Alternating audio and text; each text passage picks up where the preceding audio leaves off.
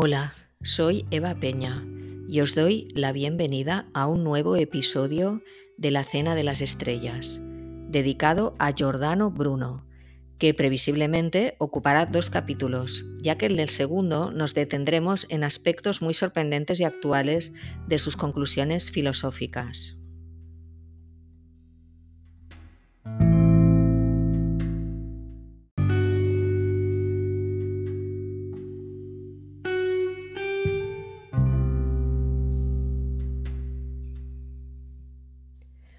Antes de nada, quería aclarar que el sentido final de lo esotérico es enseñarnos formas de integrar el mundo que nos rodea.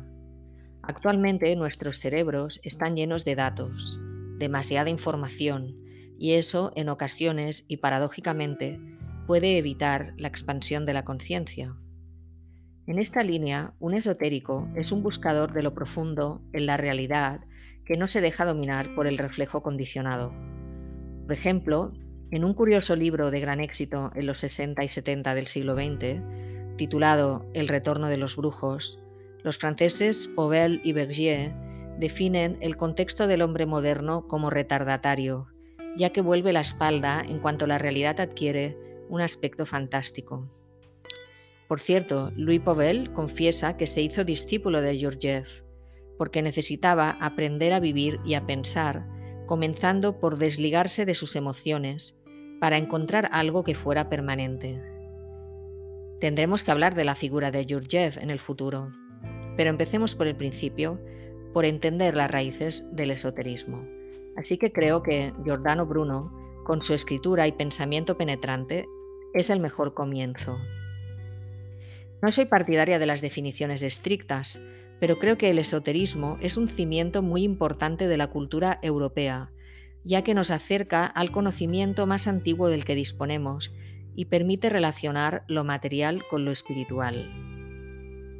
Veremos que el desarrollo excesivo de lo material o lo tecnológico siempre lleva a un punto de inflexión en lo moral, en relación con la idea del bien y el mal, lo cual tiene que ver con las inclinaciones más íntimas de la persona, para discernir, el humano necesita ponerse en relación con el universo y tener una visión de lo que significa la vida.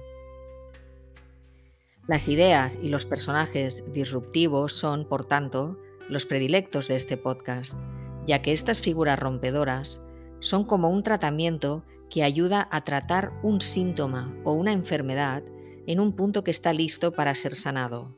Si nos fijamos, vemos que en un tiempo y un espacio específico su mensaje tiene sentido y supone el revulsivo para empezar a sanar una sociedad enferma o decadente.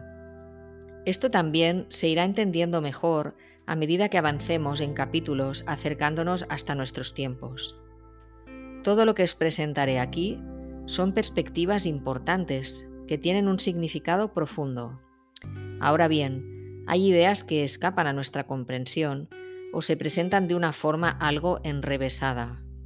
Por ello, más que tomarse al pie de la letra una interpretación, lo que es importante es observar cómo reaccionamos ante una idea, si nos parece verosímil o simplemente nos hace conscientes de algo de lo que no nos habíamos dado cuenta.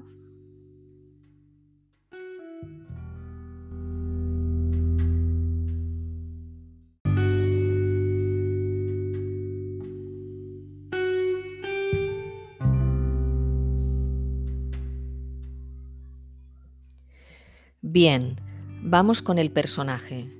He de confesar que siento especial predilección por Giordano Bruno, porque es el pensador que me ha llevado a estar aquí hoy, porque fue el primero que me abrió la puerta hacia una indagación filosófica original, que incluso me ayudó a ver otro prisma de mi propio cristianismo, que se vio enriquecido por el hermetismo, el neoplatonismo y las conexiones gnósticas. Ello me abrió la puerta a superar muchas creencias limitantes que me impedían entender la vida.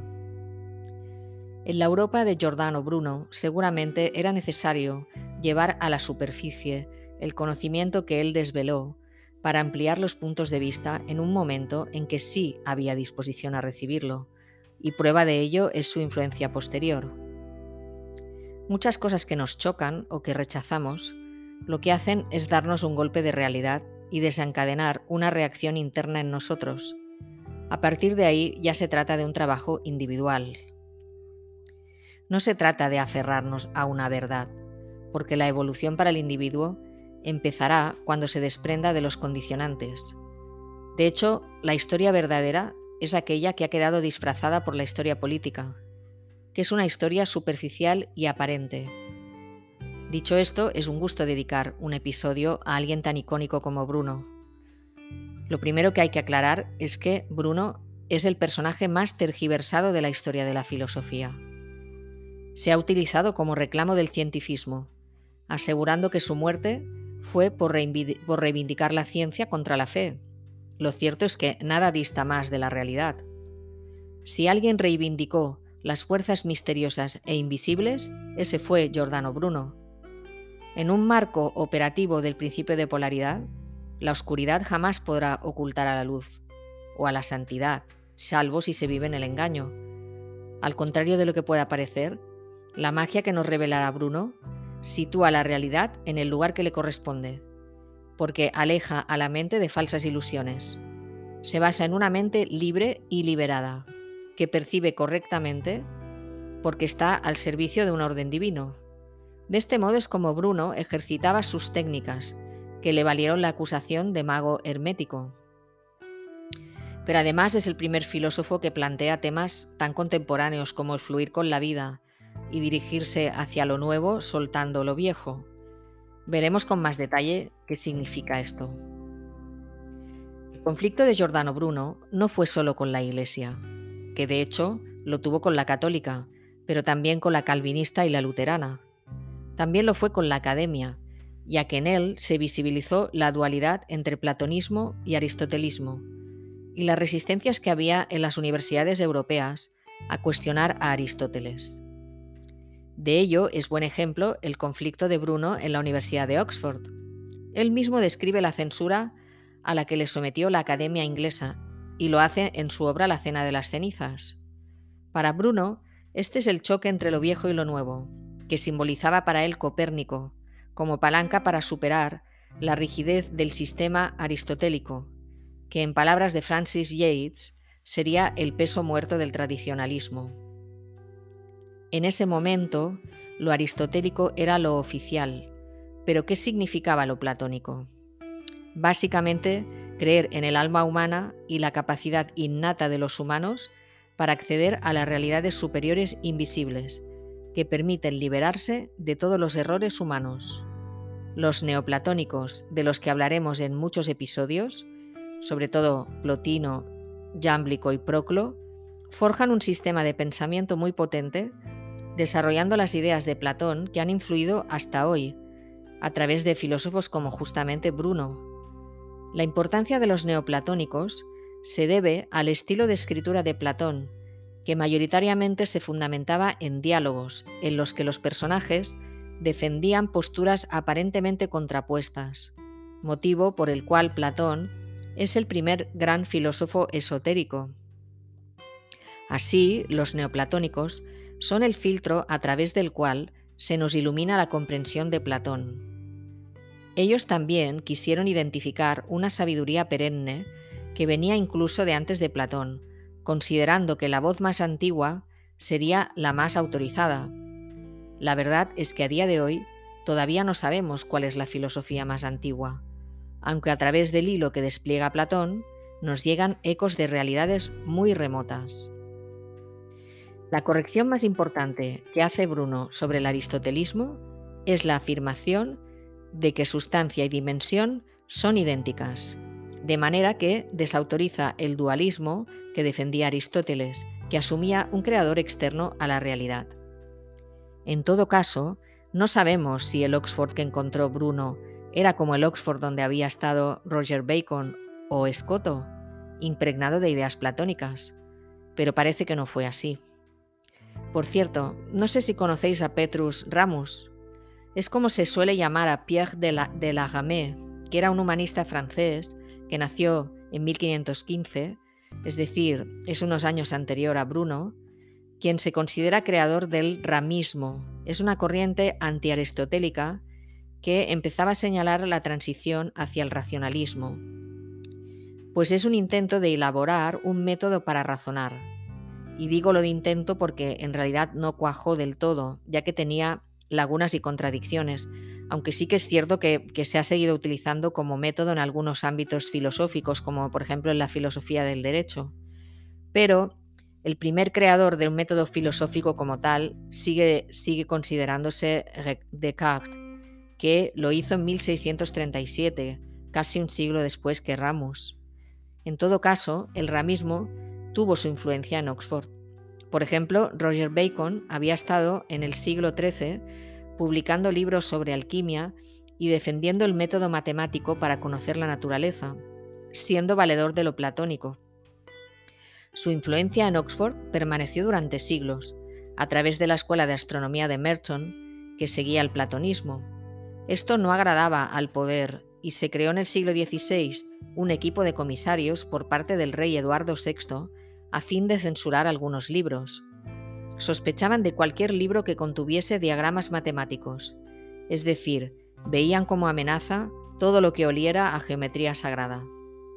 Esta tendencia fue totalmente revertida en el reinado de María Tudor, más abierta a lo esotérico, pero con Isabel I volvió el rigor aristotélico, y es justamente cuando Bruno recaló en Inglaterra.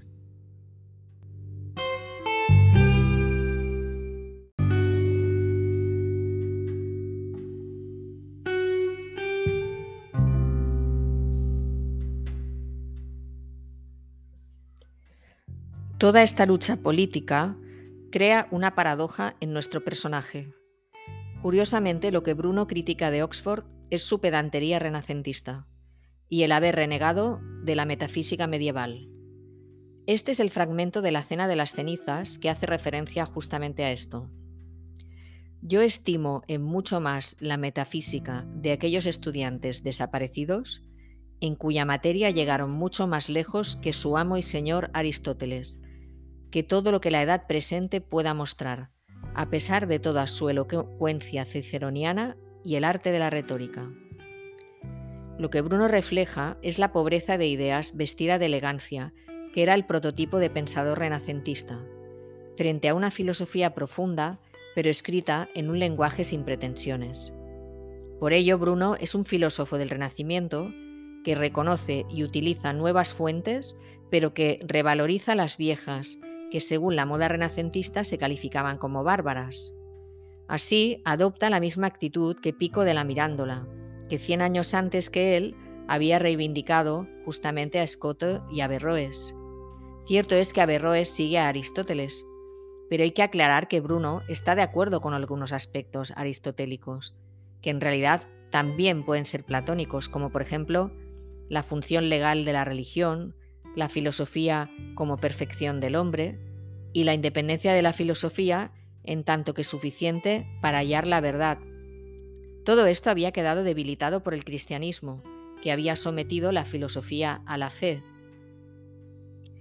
Con Aristóteles y con Platón, el sabio es más feliz que el resto de los humanos, aunque con Bruno el sabio es un constante insatisfecho, que va a la caza de la divinidad pero no acaba de conseguirla, aunque se acerca gracias a las alas del intelecto y de la voluntad, que le permiten navegar por el universo infinito. Bueno, este es por lo menos el sabio que Bruno nos retrata en su obra Los heroicos furores. Por cierto, una obra en la que aparece cierta crítica hacia Petrarca por la obsesión de aquel en un objeto amoroso terrenal. Es una comparación que utiliza Bruno para resaltar que, el verdadero amor es la caza filosófica de la divinidad. Por tanto, nuestro protagonista bebe de lo medieval, pero sobre todo de Ramón Llull. Por tanto, el verlo como a un renacentista que renegaba del medievalismo es también una distorsión de su verdadero pensamiento. En los círculos intelectuales del Renacimiento se tildaba de bárbaro este, este, este, tipo de pensamiento, pero si tomamos como referencia a Dante, vemos en su obra un cierre brillante del medievalismo. Dante, en una analogía vital con Bruno, había sido condenado al exilio en pleno siglo XIII. En el conflicto entre güelfos y gibelinos, recordemos que es la pugna por la corona del Sacro Imperio Romano Germánico entre partidarios del emperador y partidarios del papa, pues bien, en ese conflicto el florentino Dante se adscribió al bando de los güelfos, que defendían la causa papal. Pero Florencia acabó cayendo en un conflicto civil entre güelfos negros y güelfos blancos, con los que Dante se alineó, con los blancos, pero esto a su vez le, hizo implicarse en política. De hecho, ejerció como, como diplomático de forma muy brillante, teniendo un talante conciliador, particularmente con los gibelinos, con los que siempre intentó crear puentes, lo que le valió que los güelfos negros le denunciaran ante el Papa por traición y connivencia con el enemigo. Ello implicó que fuera detenido en Roma y posteriormente desterrado y amenazado con la condena de hoguera si volvía a Florencia, como le ocurriría a Bruno dos siglos después. Dante murió en 1321 y Bruno en 1600. En el exilio de Dante en Rávena se produjo su mayor época creativa, pues allí escribió la Divina Comedia, en dicha obra se describe el mal a través de tres bestias que persiguen a Dante en el infierno, la incontinencia, la soberbia y la envidia, de las que es rescatado gracias al poeta Virgilio, que representa la razón. Virgilio deja a Dante a la puerta del cielo, donde está Beatriz, que es símbolo de la teología y del amor. Es decir, la, razón conduce hasta el cielo, pero hace falta el amor para entrar en él. Una metáfora similar había aparecido en la República de Platón, que utiliza la analogía de una bestia tras la incontinencia de apetitos humanos, que son corregidos mediante la razón. Recordemos que la Divina Comedia es la obra que señala la transición del teocentrismo al antropocentrismo. Y en ese momento he de deciros que eh, merece la pena extenderse en varios aspectos de Bruno. Por un lado, las conclusiones filosóficas y su relación con el mundo actual a través de un sentido práctico. Con ello me refiero a útil para despejar los obstáculos que nos impiden conectar con nuestra divinidad. El método de trabajo de Bruno se, basaba en eso que hoy llamamos tensión creativa, ya que durante su azarosa vida fue capaz de convertir en creatividad la tensión que le generaba la persecución de sus ideas. Ha sido un personaje juzgado como visceral por su apasionamiento. En realidad lo que hizo fue una declaración de emancipación del mundo, es decir, no sucumbir a lo externo. Lo que se suele conocer de él es su defensa de la teoría de Copérnico y que murió en la hoguera inquisitorial. A la muerte de Copérnico en el año 1543, se publicó su obra De Revolutionibus, donde exponía la teoría heliocéntrica, desterrando el sistema tolemaico. El, astrónomo Tycho Brahe, que era contemporáneo de Bruno, intentó conciliar el sistema de Copérnico con el de Ptolomeo y creó un sistema en que unos planetas giraban en torno al Sol y otros en torno a la Tierra. Un sistema que, por cierto, aceptaron los científicos de la Compañía de Jesús. Pero Giordano Bruno tuvo clarísimo que el Sol tenía el lugar de privilegio y así lo define y defiende en el primer diálogo de la Cena de las Cenizas. Cabe decir que aunque Copérnico ha pasado la historia por haber elaborado la teoría heliocéntrica, el desarrollo del pensamiento lo realizó Bruno sentando la base teórica para Galileo y Kepler. Aunque para Bruno el origen del movimiento en el cosmos era el alma, mientras que para Galileo el movimiento era mecanicista. Según el catedrático de Filosofía de la Universidad de Barcelona, Miguel Ángel Granada, Giordano Bruno describe con precisión dónde se sitúan los planetas y cómo se mueven, demostrando la inexistencia de la esfera de las estrellas fijas y el carácter necesariamente infinito del universo, así como el carácter astral de la Tierra, idéntica en dignidad al resto de planetas. También indica que cada ser, incluidos los humanos, tiene un núcleo que es el centro de, gravitación y que está conectado con la mónada. Esta idea es muy poderosa porque entronca Platón Leibniz, los Vedas y la teosofía, situándolo en una coherencia con la astronomía. Por tanto, establece un principio universal que rige todos los movimientos, algo que también va en armonía con el principio hermético de que todo es mental. Y esta idea es básicamente por la que Bruno ha sido catalogado como panteísta. Vamos a empezar ahora a resumir los puntos más específicos de su legado filosófico y las consecuencias que tienen también en el plano social y político. En primer lugar, desarrolla una filosofía natural, por lo que a Dios lo denomina alma del universo. Es una aportación rompedora en su momento, y fue el papel decisivo que otorgaba a lo intelectual en relación y en la relación entre el hombre y Dios. Compagina el hermetismo al ver una sustancia divina como causa del mundo, pero que justamente permite la libre acción humana sobre el mundo. Cree que el universo es infinito porque Dios es bondad. Y ojo, con Bruno acaba la idea judio-cristiana de Dios como amenaza, ya que el Dios de Bruno es visto como una garantía. Además, la idea de infinito destruye la noción bíblica de la creación ex nihilo, es decir, desde la nada, como argumentaba el Génesis. Según Bruno, el universo infinito es inmóvil, pero sus partes se mueven.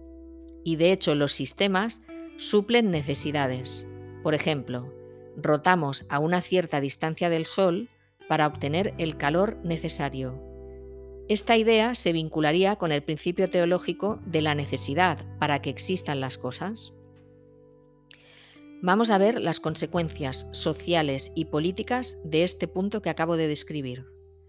La visión cosmológica de Bruno supone una reforma total de la visión cristiana del hombre. El hombre puede conocerse a sí mismo a través de los cielos. Esta es la idea que Bruno expresa claramente en su libro La expulsión de la bestia triunfante, lo que significa la plena liberación moral del individuo con respecto al dogma. En esta obra denuncia que los humanos han elevado hasta el cielo todos sus vicios, por lo que Zeus tiene que renovar por completo las imágenes celestes sustituyéndolas por virtudes. Hasta el Renacimiento el poder político había vivido en connivencia con el poder religioso, que se sustentaba justamente en la condición de pecador del hombre, lo que aseguraba la autoridad frente a un hombre que era ignorante y degradado por el pecado. Bruno va más allá con el tema del empoderamiento del hombre. Aunque es cierto que esta palabra es anacrónica con respecto a Bruno, creo que encaja bien con lo siguiente. Si la Iglesia se había sustentado en un Dios, creador externo, un Dios castigador, frente a un hombre pecador, y además la Iglesia era el único punto de anclaje para poder ser salvados, Bruno rompe con este punto de referencia. Al establecer que el cosmos era infinito y sin un centro, arriba y abajo pasan a ser relativos, por lo que no habría justificación para las jerarquías.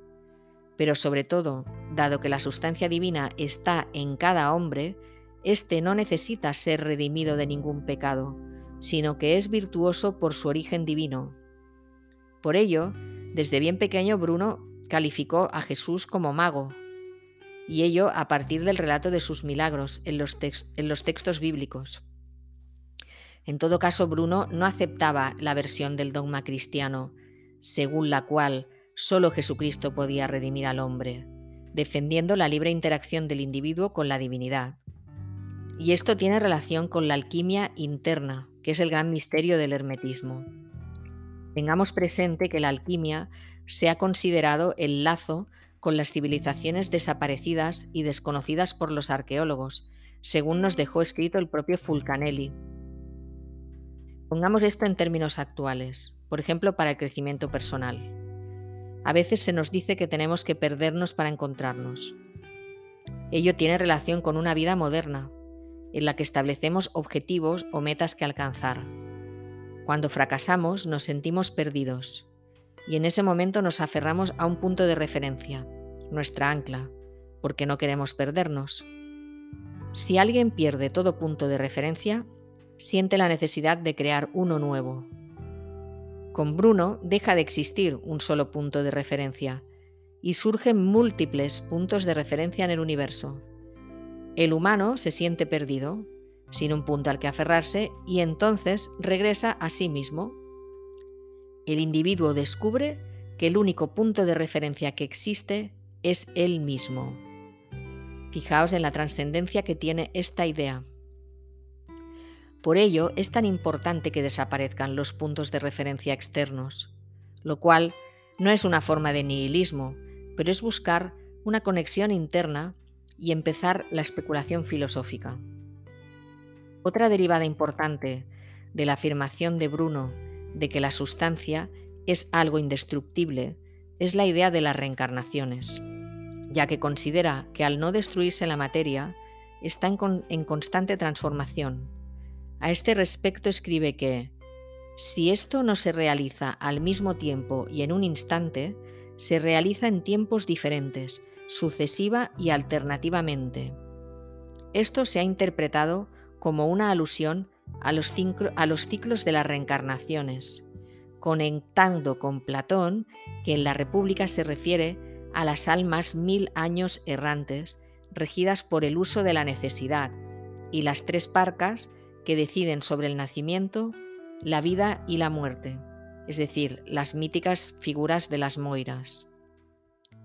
También tiene Bruno mucha importancia como matemático, y de hecho en sus tratados matemáticos desarrolla teorías sobre geometría que de alguna forma recuerdan a la geometría sagrada platónica, como la figura del amor que aparece en la portada de este capítulo del podcast y que se encuentra en su obra Articuli Centrum que publicó cuando estaba en Praga, en 1588.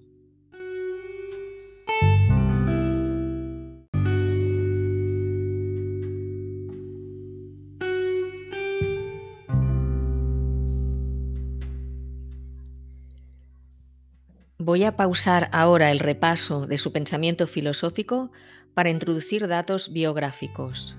Seguramente conocéis la parábola del maestro oriental que lo primero que hizo con el alumno que le pidió conocimiento fue derramar la taza de té que previamente le había ofrecido. Significa que para llegar a conocer lo nuevo, el cerebro debe desprenderse de las ideas preconcebidas. La base de la civilización europea ha sido la acumulación de información, y el suministro de esta información se ha realizado por parte de los poderes de forma selectiva. Bruno defendió que todo individuo tiene unos poderes de los que no es consciente y que puede desarrollar para entender el todo. No es una exageración, esto aparece en sus obras, que milagrosamente sobrevivieron a la hoguera de la Inquisición. Esta revolucionaria y herética idea hace que Bruno sencillamente me parezca un precursor de eso que hoy está tan en boga como el autoconocimiento y el nuevo individuo. Según este nuevo paradigma, de las, una de las bases de la evolución humana es darnos cuenta del poder que tenemos para cambiar la vida. Bruno constata que el esoterismo nos ayuda a ir al origen y el renacimiento pone en marcha el proceso de indagación. En aquel momento los poderes se asentaban en ideas primitivas, según las cuales la existencia se reducía a garantizar el sustento y como mucho la seguridad, pero en espera de una recompensa en otra vida. La religión ofrecía la opción de felicidad eterna, algo extensible al poder político, entendido como garante de un bien básico, especialmente la seguridad. La seguridad se basa en expulsar a la disidencia, que, se considera por tanto el enemigo a batir. Esa fue la historia europea, que convirtió a los ciudadanos en inconscientes de una realidad más amplia. En este marco, Giordano Bruno fue un visionario, ya que sus tesis encajan con ideas desarrolladas en el siglo XX, en los estudios de la psique, de la psicología humanista de Abraham Maslow y de la psicología transpersonal de Stanislav Grof, quien afirma que se han superado las tesis mecanicistas según las cuales toda realidad es fruto de una mezcla de azar y selección natural. Esta teoría aparece en su obra La mente holotrópica, que editó Kairos y que acaba de reeditar El camino del psiconauta, gran obra sobre la psique humana y la búsqueda espiritual. Según Groff, la preponderancia del, del mecanicismo, cuyo surgimiento situaba en Newton, implicaba que existía una realidad basada en una verdad consensuada por la comunidad científica, que era considerada normativa. Por ello, si un sujeto se desvía de la verdad consensuada, se le tacha de trastornado mental o de tener una imaginación desbocada. En esto coincide con Bruno, defensor de la imaginación como activadora de poderes latentes en el hombre, algo que por cierto reivindicarán los teósofos a principios del siglo XX, situando al hombre como creador de su propio cielo o infierno. No me gustaría dejar este capítulo sin dar algunos detalles de la biografía de Bruno. Como hemos dicho, es un hombre típicamente renacentista, que en nuestros tiempos podría ser un polemista, pero también humorístico, sobre todo a la hora de caricaturizar a sus rancios y aburridos enemigos. Bruno nació en Nola, cerca de Nápoles, en 1548. Su nombre era Filipo, aunque su madre, Frau Lisa, solía llamarle Giordano, al parecer en honor al río Jordán, del cual el primer maestro de, Bruno, don Vincenzo, le dijo que era un río capaz de transfigurar al iniciado por su naturaleza solar. Bruno se caracterizó por dudar de todo. Por ello se entiende que su vida conventual no fuera precisamente un bálsamo. Entró en un convento dominico a los 17 años, tras haber sido instruido por un maestro que detectó sus habilidades memorísticas y su chocante espíritu de contradicción. Por fortuna, ese convento era el que disponía de la mayor biblioteca de Italia, por lo que Bruno tuvo acceso a los tesoros de la filosofía antigua. Cuanto más leía, más se aferraba a la idea de que la sabiduría procedía de la luz que se había estado ocultando, cubriéndose de una tiniebla imbuida de una ignorancia maligna y envidiosa. Este tipo de lenguaje nos revela su carácter y el gusto por un lenguaje afilado. Desde pequeño calificaba a Jesús como mago, y por esta idea fue admitido en el convento con un expediente de advertencia de expulsión. Según una emotiva biografía de Olázar y Arenas, que os recomiendo, la idea de que carecía de vocación religiosa quedó patente en su diario, donde escribió cuando se ha abrochado mal el primer botón de una sotana, es imposible que se abrochen bien los demás, probablemente admitiendo que había entrado con mal pie en el convento. Básicamente lo que Bruno quería era adquirir conocimiento, y para ello siguió desde muy joven el método de Ramón Llull, del que había obras en el convento. Allí leyó a Copérnico y se aferró a la idea de que el Sol ocupaba el centro de las esferas, algo que Bruno ya tenía en su cabeza de forma intuitiva. Este hecho hizo que le fuera vetado el acceso a la biblioteca conventual e incluso que le prohibieran usar las ruedas mnemotécnicas de Ramón Llull. La idea de los dominicos era el cultivo de la virtud. De hecho, Bruno fue sometido a una prueba y le nombraron fray a cargo de los novicios por dos semanas. Les dijo a los novicios que fueran libres de la santa esclavitud, al tiempo que les dio a leer el libro de Ramón Llull titulado Vida coetánea. Poco tiempo tardó en ser invitado al Vaticano por el Papa Pío V. El relato de lo ocurrido se recrea en el libro Mundo, Magia y Memoria de Ignacio Gómez de Liaño. En esa cita Bruno se reprimió de decir que en cuanto más estudiaba a Aristóteles, más partidario se sentía de Sócrates. Pero el pontífice concluyó, en todo caso, que Giordano hacía un mal uso de la biblioteca dominica. Para colmo de males, Bruno le regaló al Papa un poema de su propia autoría, titulado El Arca de Noé, en el que un asno gobernaba un barco desde la proa. El poema comenzaba así.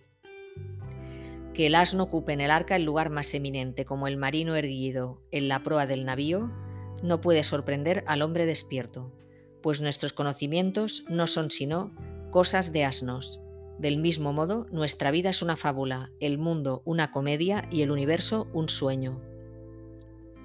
Visto a ojos de hoy, y sin duda el de su tiempo, este poema puede resultar ofensivo.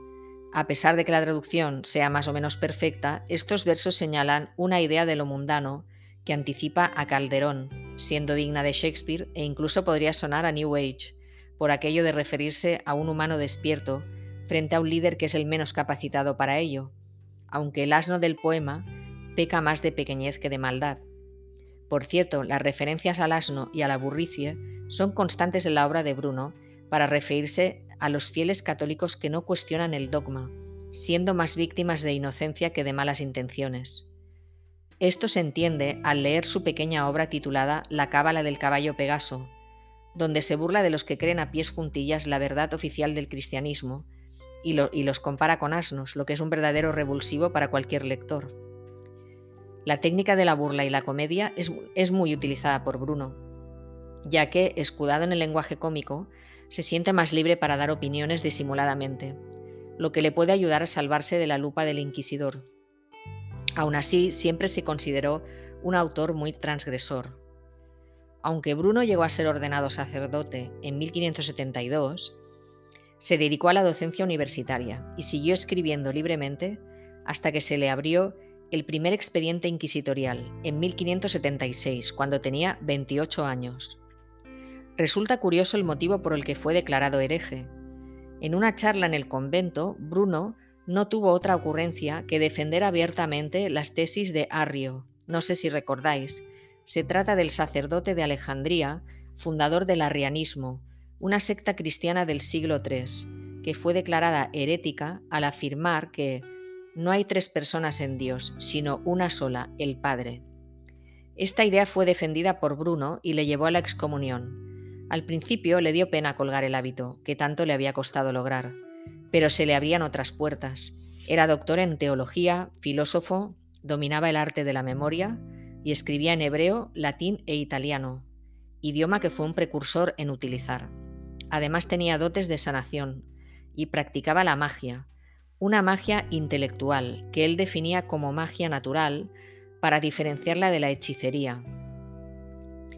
Bruno realizaba sus terapias mediante unos sellos mágicos, porque consideraba que el origen de las enfermedades eran imaginaciones falsas y obsesivas que emponzoñaban el cuerpo astral, contaminando la sangre, de modo que se destruía el equilibrio de los elementos del cuerpo. Estas palabras de Bruno, escritas en el siglo XVI, pueden ser transcritas al lenguaje contemporáneo y que cada uno extraiga sus propias conclusiones. En este sentido, recomiendo leer el libro La enfermedad como camino, donde se apunta en la misma dirección en cuanto a la causa emocional de las dolencias físicas.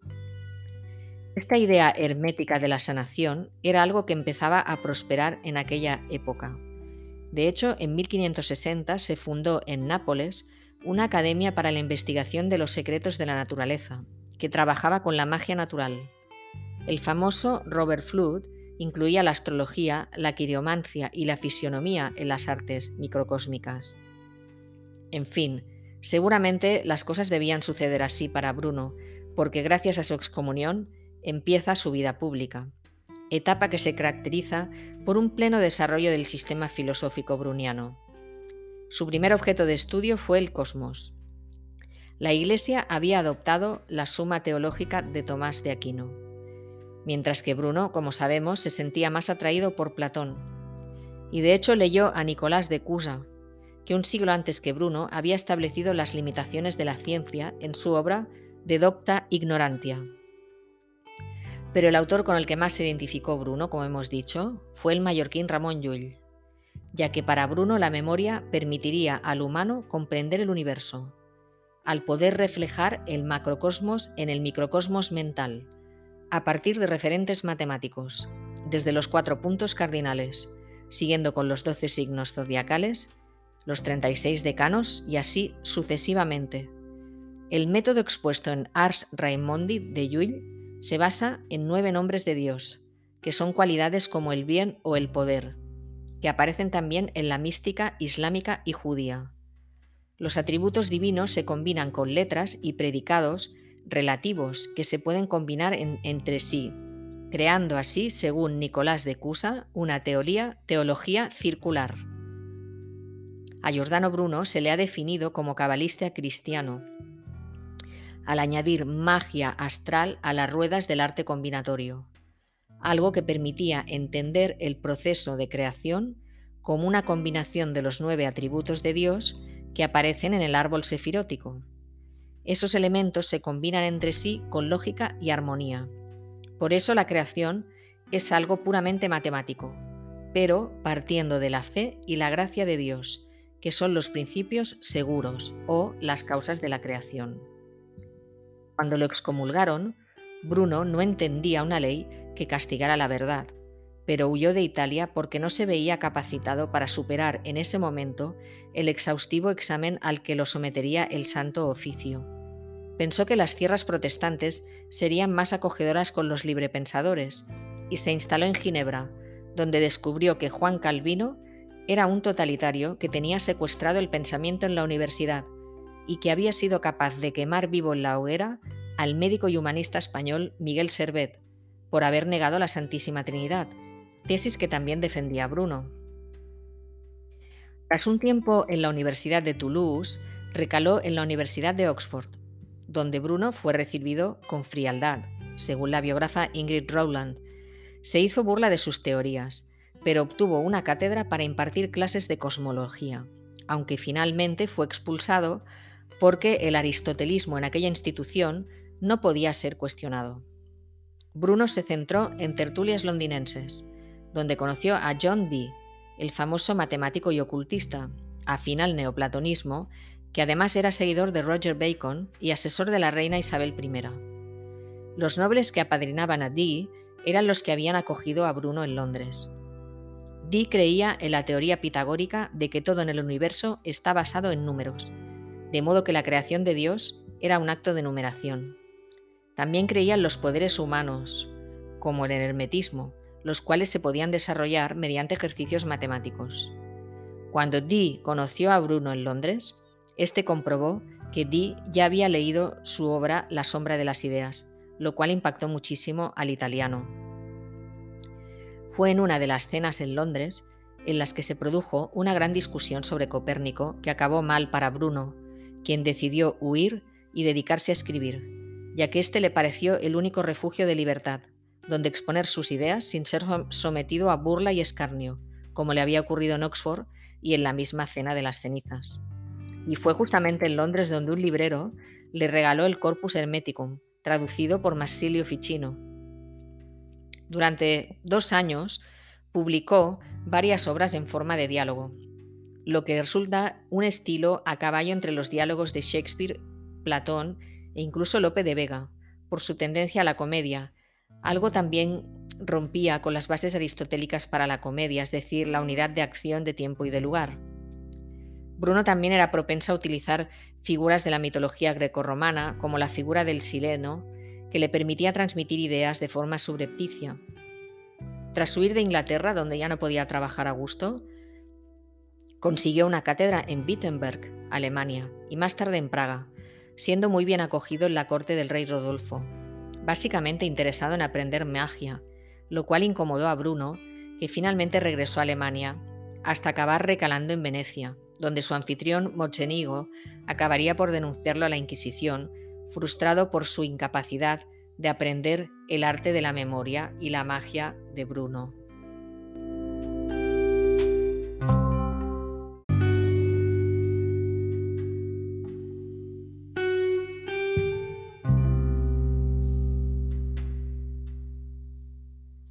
Obviamente, los talentos de Bruno no serían accesibles sino a aquellos de alma pura o buenas intenciones. Finalmente, Giordano Bruno pasó los últimos siete años de vida en prisión, sometido a casi una treintena de interrogatorios sobre cada una de sus herejías. Siempre insistió en que quien niega un universo infinito niega una causa infinita. No se quería retractar porque decía que estaría ocultando la luz que Dios me ha enviado. La idea de que existieran otros mundos generaba mucho temor en la Iglesia. En todo caso, el 20 de enero del año 1600, el Papa Clemente VIII firmó la sentencia a Bruno, indicando que fuera entregado al poder secular, lo que significa que las autoridades civiles se encargaban de ejecutar la pena de muerte en la hoguera. Además de que el poder religioso no ejecutaba las sentencias, el poder secular no tenía potestad para revocarlas, y si lo hiciera sería acusado de herejía. El 8 de febrero tuvo lugar el acto en el que se leyeron los motivos de su sentencia, momento en que pronunció esa lapidaria frase tan célebre. Tembláis más vosotros al pronunciar la sentencia que yo al recibirla. Las obras de Bruno permanecieron en el Index Expurgatorius, es decir, el índice de los libros prohibidos del Vaticano, hasta 1948, cuando este índice fue abolido.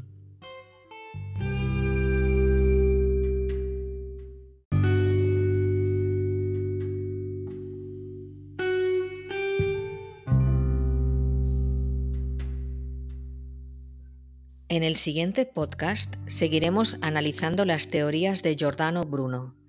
También haremos un resumen de algunos de sus libros más conocidos y publicados en español. Muchas gracias por vuestra atención. Espero que os haya interesado este episodio.